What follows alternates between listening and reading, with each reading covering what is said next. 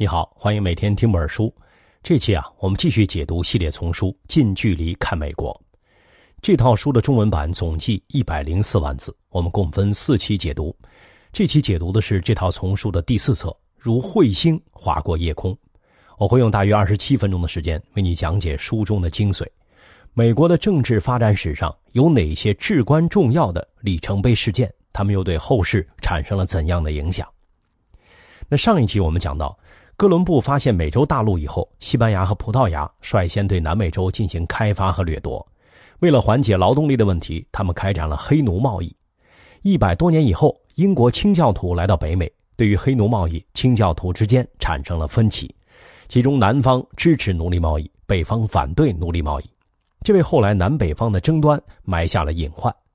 一八八七年，美国制宪会议规定禁止新的奴隶贸易。但对于之前已经存在的奴隶这个历史遗留问题，在后来的西部大开发过程中，矛盾达到顶点，爆发了南北战争。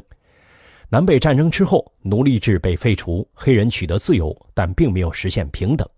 联邦通过法律确立了隔离但平等的原则，变相对黑人构成种族歧视。在这种歧视下，黑人开展了非暴力的美国黑人民权运动，逐步实现了选举权、工作权上的平等。这是美国社会的一次巨大进步。这期音频呢，我就从立法、行政、司法三个方面给你讲一讲影响美国社会进程的一些重要里程碑事件。我们先看看第一个观点：参议院和众议院的设置是美国建国史上不同州妥协的结果。在前几期我们谈到了，在三权分立的制衡体系下。美国国会对总统的制约，对司法权的制约，也谈到了国会的立法权、宣战权等等。但从严格意义上讲，国会只是一个统称，它实际上是由两个不同的院组成，也就是人们常说的参议院和众议院。那么这两个院有什么区别呢？如果回顾历史的话，两院制的起源可以一直追溯到古罗马时代的元老院和公民大会，其中元老院主要由贵族组成。公民大会由平民组成，这种两院制后来被英国继承，形成了上议院和下议院，他们依然代表了贵族和平民。那么，美国的参议院和众议院是不是也分别代表贵族和平民呢？还真不是。首先说，美国从立国之初就没有像罗马和英国那样的传统意义上的贵族。什么叫做传统意义上的贵族呢？就拿英国来说。他在中世纪国王还掌握实权的时候，曾经册封了大量贵族。这些贵族可不是虚头巴脑的名头，他还有封地、护卫、侍从等等一套完整的体系。但美国就不一样了。客观的说，他有当年欧洲来的贵族移民，却没有完整的贵族阶层。怎么讲呢？因为美洲大陆之前是一片新大陆，任凭你是怎样的贵族来到这里，都要重新开荒种地。比如现在的宾夕法尼亚州，是因为当年英国国王欠了一个叫做威廉宾的贵族一万六千英镑，就把在美洲的这片殖民地给了他。威廉宾的后代用宾这个名字给这块地命名，后面的西法尼亚几个字在当年的语言里是林地的意思，所以叫做宾夕法尼亚。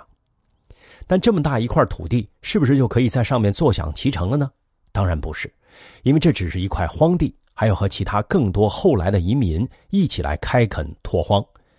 随着时间的推移，谁是贵族，谁不是贵族也不那么重要了，反而是怎样保证粮食的收成，怎样维护好这块土地的利益更重要一些。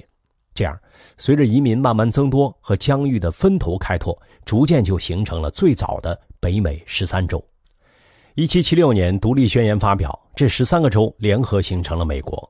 但需要注意的是啊。这个时候的美国还只是邦联，而不是联邦。别看这只是两个字顺序的调换，但它们背后代表的含义却完全不一样。邦联强调的是邦，或者说每一个州。在这种体系下，州就相当于一个小国家，而所谓的美国反倒是可有可无的。不过，随着独立战争结束，英国人被打跑了，统一对外的政府就成了新的需要。最简单的，战争期间大量的对外借款。让哪个州单独还也不现实，但在组建这个政府期间，争议就开始了。最基本的，这个政府的立法机构，也就是国会，它的代表该怎样选才能真正代表每个州的利益，这就是个问题。你可能觉得这个问题没什么难的呀，让每个州选一个代表不就得了吗？的确，当时也有一些州是这么主张的，但这个主张一提出来，就遭到了很多其他州的反对，比如弗吉尼亚州和纽约州。他们在当时的北美十三州里，无论人口还是土地面积，都算是比较大的。他们提出，如果让大州和小州都出一名代表组成国会，那明显对大州不公平。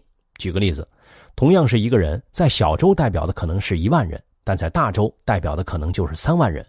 如果这样的话，相当于大州比小州多出来的那两万人的意见就被忽略了。好，那既然这样不行，那采用人口比例的算法呢？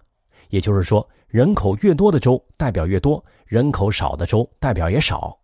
可这样，虽然大州满意了，小州又不干了。比如特拉华州，它位于纽约和华盛顿中间，面积只有六千多平方公里，到今天为止也是美国最小的州之一。他提出，如果以人口比例来算的话，那这个国会的游戏，我们特拉华州就不要玩了，因为当别的大州能选出七八个代表的时候，我们可能连一个也出不了。进行投票的时候，我们的想法肯定得不到支持。经过长达六个星期的争吵，大州和小州都做出了一些让步。一七八七年七月十二号，一个全新的折中方案终于得到了所有人的认同，也就是分别设立参议院和众议院。其中，参议院代表无论每个州的大小数目都是两名，众议院的席位则按照人口为基准，每个州最少也必须保证有一名议员。而对国会整体来说，任何立法都必须有两个院达成一致，才能提交总统签署。表面上看，这只是一个代表比例问题，但这背后却涉及到美国建国时候不同组成部分之间的博弈。更进一步来说，这也体现了美国在立国之初制度设计者们的智慧。从客观结果上来看，无论是大州还是小州，到最后都没有固执的坚持自己最初的诉求。为了在之前松散的邦联基础上成立一个更强大的美国，大州和小州都做出了一些让步，方案才得以最终通过，也才有了后来的美国。所以这次让步是具有历史意义的，它也被后世称作伟大的妥协。这就是我们讲的第一个观点：参议院和众议院的设置是美国建国史上不同州妥协的结果。美国的国会由参议院和众议院两个院组成。两院制最初源自古罗马的元老院和公民大会，英国继承了古罗马，采取上议院和下议院，分别代表贵族和平民。美国没有贵族阶层，在最初的北美十三州召开会议组建联邦的时候，曾经提出不同的方案，最终在各州的妥协下通过了折中方案。参议院按照州为单位，众议院按照人口比例选出代表。我们来看第二个观点。党派之争导致美国选举方式改变。你可能在很多国际新闻上都看到过关于美国大选的报道。这些报道中，不同的总统候选人慷慨陈词，力图用自己未来执政时候的宏伟蓝图打动选民。台下的选民也异常兴奋，就像参加一个盛大的聚会。不过，很多人可能不知道的是，美国最初在选总统的时候并没有这么复杂，甚至它的标准只是选个好人。为什么会这样呢？这是因为，至少最初的美国第一届总统确实是公认的好人，这个人就是著名的乔治·华盛顿。在刚建立时的美国民众眼里啊，华盛顿就是当时的道德楷模。之所以这样认为，并不只是简单的诚实守信，还因为他在权力面前能够表现出难得的克制。比如，独立战争结束以后，不少人劝手握大权的华盛顿在北美独立称王，但这些建议都被华盛顿严词拒绝。他只是放下兵权，回到弗吉尼亚老家，恢复到了平民的生活。用一句话概括华盛顿的品格，就是他是一个让美国人放心的人。甚至不仅在美国，在同时代的中国，也有人对华盛顿称赞有加。比如清朝的道光年间，当时的闽浙总督徐继瑜曾写过这么一段话：“华盛顿一人也，既提三尺剑，开疆万里，乃不见号位。”不传子孙而创推举之法，给予天下为公。这段话讲的也是刚才这段故事，说他带领美国打下了那么大的疆土，却没有贪欲，没有传位给子孙后代，是真正的大公无私。这段话如今也镌刻在美国首都华盛顿的华盛顿纪念碑上。从这些故事和评价中，也不难理解。为什么美国当年的选总统的标准是选好人？因为有华盛顿这样的公认的好人摆在眼前，人们很难想到会有其他什么事发生，因此在早期也没有想到选举制度会有什么漏洞。但问题是，事情的发展总在变化。一七九三年，也就是美国的制宪会议之后的第五年，法国爆发了大革命，皇帝路易十六被送上了断头台。按理说，这和当时的美国没什么关系。可问题是，美国和欧洲的大陆并不是彻底切断联系的。在独立战争和英国打仗的时候，法国出于战略平衡的考虑，也帮了美国不少忙。所以，法国发生的事儿，美国人都会格外关注。在18世纪末，对于这样一场激烈到足以推翻皇权的革命，在当时的美国社会内部还是引起了不少的争论。以华盛顿为代表的一派继续保持克制。而以国务卿，也就是外交部长杰弗逊为代表的另一派，则公开支持革命，甚至受到革命的感召。也出于对今后美国有可能走上君主制的忧虑，杰弗逊和另外一位开国元勋麦迪逊还组建了民主共和党。这个党就是今天美国民主党的前身。由此，党派之争也缓缓拉开了序幕。在早期，这种争斗没有什么太大的影响，但在华盛顿当满两任总统之后的第三次大选，问题来了。因为按照之前的选好人的理念，美国的总统和副总统都是看选民的总选票，得票第一的是总统，得票第二的是副总统。这是一种简单的民主选举方式，它背后的逻辑是，反正选出来的是好人，两个好人在一起配合执政也一定不错。但他们恰恰忽略了另外一个重要的问题：政治立场。第三次大选选出的是亚当斯担任总统，杰弗逊担任副总统。尽管按照选好人的标准，这两个人都符合，但在早期的党派之争过程中，他们恰恰属于不同的党派，也就是政治观点不同，所以在实际的执政过程中难免会发生摩擦。这种摩擦爆发的顶点在于，法国大革命期间，英法两国面临战争，美国应该处在什么位置？在这个外交上非常敏感的时期，偏偏总统亚当斯主导签订了和英国的和平条约。其实，这个条约只是为了刚刚诞生的美国争取了一段和平建设的时间窗口，但在当时的法国看来，我打英国你不出兵帮我，就是英美结盟的表示。副总统杰弗逊本来就是支持法国的，这个时候更认为总统的态度明显是偏向英国的，而偏向英国就是怀念保守的旧式王权政治，矛盾愈演愈烈。出于副总统的身份，杰弗逊不可能公开和总统亚当斯对着干。最后，他干脆躲回了老家，一待就是半年。又过了几年，法国大革命渐渐结束，推翻路易十六的革命党人最终也走向了独裁政治的恐怖统治。这让大洋彼岸的美国人头脑也冷静下来。他们意识到，当初支持法国大革命是出于一时的头脑发热，但却造成了自己本国的政治分裂。尤其在选总统和副总统这件事上，也许选出的都是好人，但政治观点却可能完全不同。为了防止今后类似的情况发生，一八零四年，国会通过了宪法第十二修正案，抛弃了之前总统、副总统一起选，得票多的是总统，得票少的是副总统这个做法，而改为总统、副总统要分开选。这看似只是一个小小的改变，但对实际操作的影响是重大的，因为这个时候美国的党派之争已经形成。如果按照之前选好人的做法，只是比较总票数，还是有可能选出党派不同的两个好人，这又会出现之前亚当斯和杰弗逊的矛盾情况。调整选举规则之后，这种矛盾出现的概率就大大下降了。因为选总统其实是在选党派，因此在投票的时候，绝大多数人会倾向于在了解候选人的政治立场之后，把正副总统的选票都投给某一个党派。而不是分属两党的单纯好人。从实际情况上，在一八零四年宪法第十二修正案发布以来，除了极少数情况，美国之后选出的总统和副总统通常是来自同一个党派的，并且更重要的是啊，早期的党派之争也让美国的选民慢慢成熟，他们意识到，人在道德上可以有好坏，但政治立场并不一定有统一的标准。所以，在这之后，党派之间的公开竞争、选举时候的公开竞选成了常态，这也成为美国政治生活中的重要组成。这就是我们讲的第二个观点：党派之争导致美国选举方式的改变。因为第一届总统华盛顿的威望和道德水准，美国早期选总统的标准是选好人，但受法国大革命的影响，美国开始出现党派之争。党派之争曾经导致选出的总统和副总统政见不合，行政效率降低。一八零四年，国会通过宪法第十二修正案，规定总统和副总统分开选举，这让总统和副总统处于不同党派的概率降低。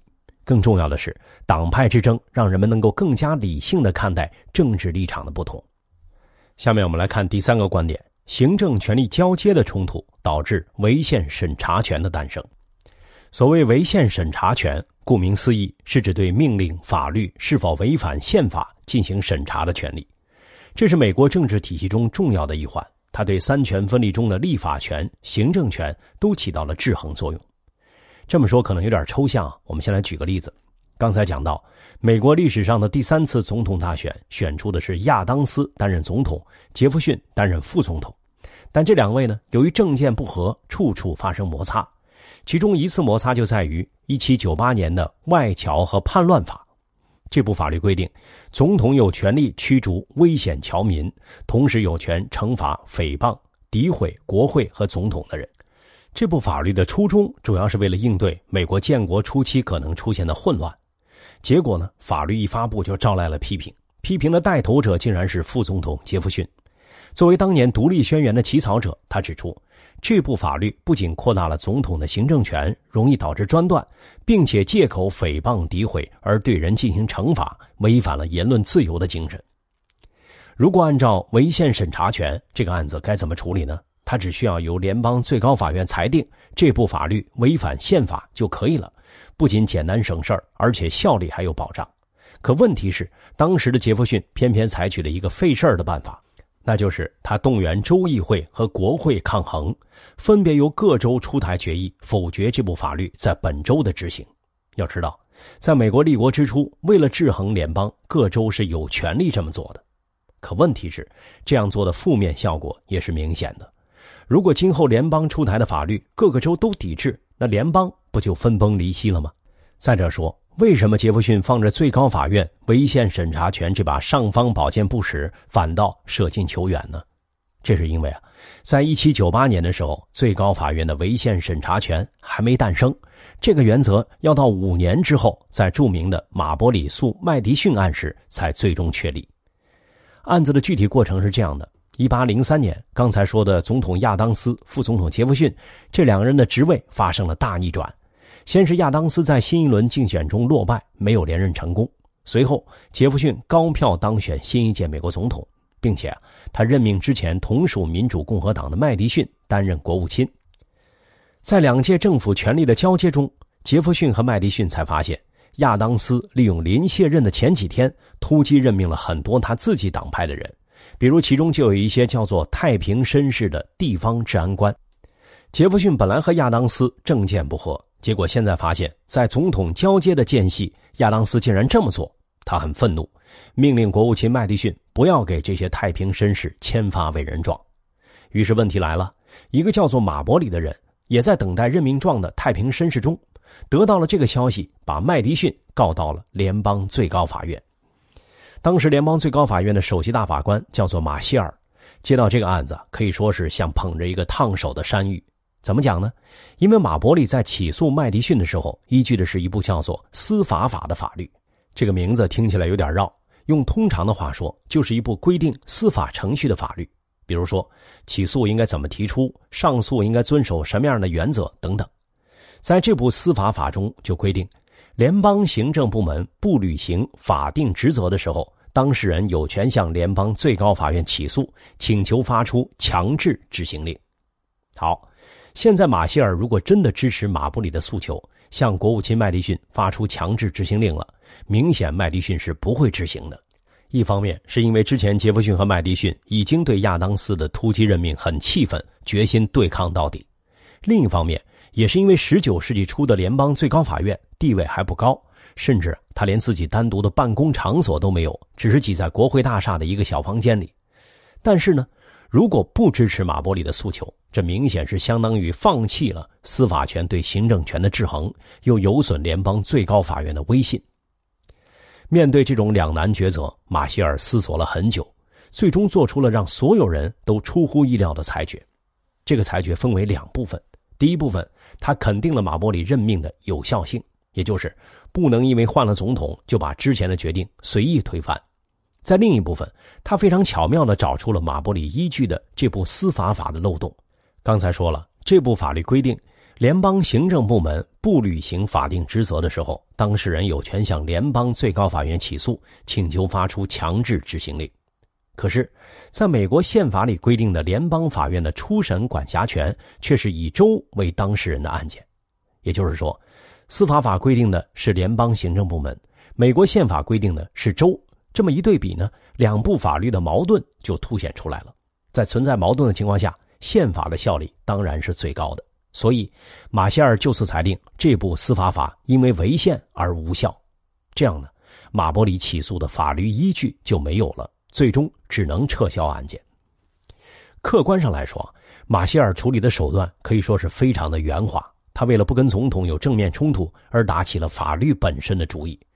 但恰恰就是这种圆滑，反倒让美国的政治体系有了一个意想不到的收获，那就是之前所有人都知道宪法是根本大法，但只是理念上的认可，实践中还没有一个人或者一个部门去探究谁该去做这种审查。现在。马歇尔通过这个案例践行了这种审查，宣布了司法法因为违宪而无效。